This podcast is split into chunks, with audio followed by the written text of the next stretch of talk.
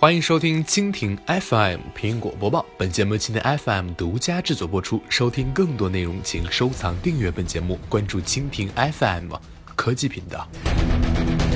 苹果未经授权的维修店可能让 iPhone 锁死。一些维修过的 iPhone 六的用户在网上报告说，他们的 iPhone 啊显示的是 Air 五十三报错。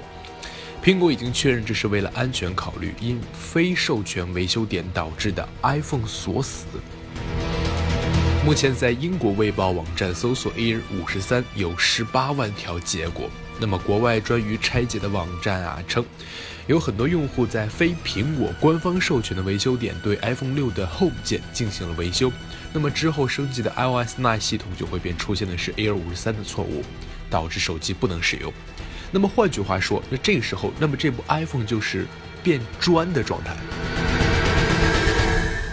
苹果已经确认了问题存在，并表示专门设计了代码，这是为了保护 Touch ID 指纹识别系统的安全，防止恶意的入侵或信息泄露。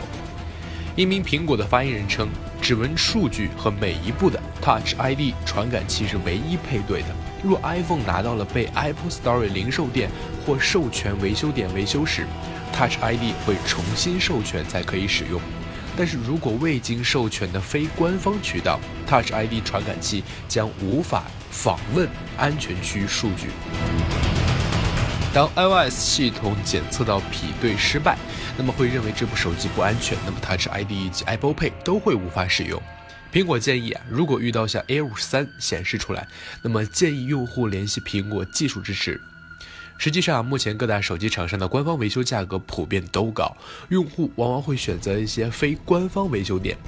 通常啊，更换零件不会产生不良影响，但因为只有苹果官方掌握授权技术 Touch ID 啊，目前这个问题，用户维修还需要谨慎。